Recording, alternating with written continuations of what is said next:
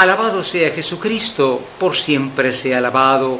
Hermanos, seamos compasivos con todos, porque compasivo es Dios con todos. Este domingo está en la secuencia de la presentación de un rostro misericordioso de Dios. Es un domingo para que nosotros imitemos la misericordia que tiene Dios sin distinción de cualquier persona. Nosotros somos los que hacemos distinciones. Este merece, este no merece, este es bueno, este es malo. Bueno, a veces hay que ver las cosas como son, pero al final viene la compasión. Y Dios es un Dios compasivo. Por eso eh, hoy de esa compasión de Dios, de ese amor de Dios se habla que se extiende a todos los pueblos. Así lo dice el profeta Isaías. Isaías lo dice a un pueblo de Israel que estaba tremendamente resentido contra Siria, contra Babilonia, contra Egipto, porque los habían destruido. Y dice, curiosamente el profeta, en mi templo hay lugar para todos, hasta para los extranjeros que han hecho daño a mi pueblo. Es por eso que hoy decimos que esa misericordia de Dios, esa compasión de Dios, pues eh, merece la alabanza de todos los pueblos. Es la respuesta que el Salmo da. El Salmo dice que Dios eh, tiene un corazón abierto a todos, no es para los perfectos. Hoy existe el Salón del Reino, los templos mormónicos donde se juntan los buenos los que ya han dejado cualquier cosa. Bueno, es una forma de orgullo, de soberbia.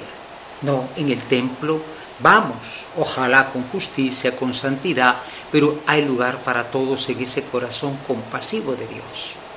Por eso Pablo hoy sigue hablando, hablando de ese pueblo suyo que no se quiere convertir. Al final no se convirtió. Pero Pablo pide, ojalá que mi pueblo descubriera a este Dios bueno y que Israel finalmente se salvara y que Israel finalmente creyera en Dios.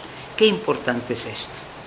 Claro, hoy el que muestra esa compasión para con todos es Jesús en ese famoso milagro de la curación de la hija de la Ciro-Fenicia. ¿Mm? Siria, Fenicia, eran países ya extranjeros donde Jesús no era conocido, donde habían solo paganos, y de pronto esa mujer va, corre y suplica. Y Jesús le dice, no, eh, no merecen los perros el pan de los hijos, pero la fe, la fe y el amor de esta mujer hacia su hija hacen que Jesús conceda. Y dice qué grande es la fe de esta mujer. No era judía, no tenía una idea muy clara de Dios, pero el amor de quien quiera que sea es escuchado por Dios.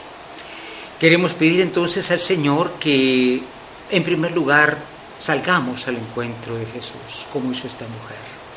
Y que como cristianos comprendamos que hay que tener un corazón abierto a cualquier persona. Naturalmente la fe católica es la fe verdadera, es el camino de la salvación, pero hay quienes están pues en la orilla que nosotros salgamos también al encuentro del que quiere conocer a Dios por nuestro medio. Ojalá lo conozcan por la compasión y no por la violencia.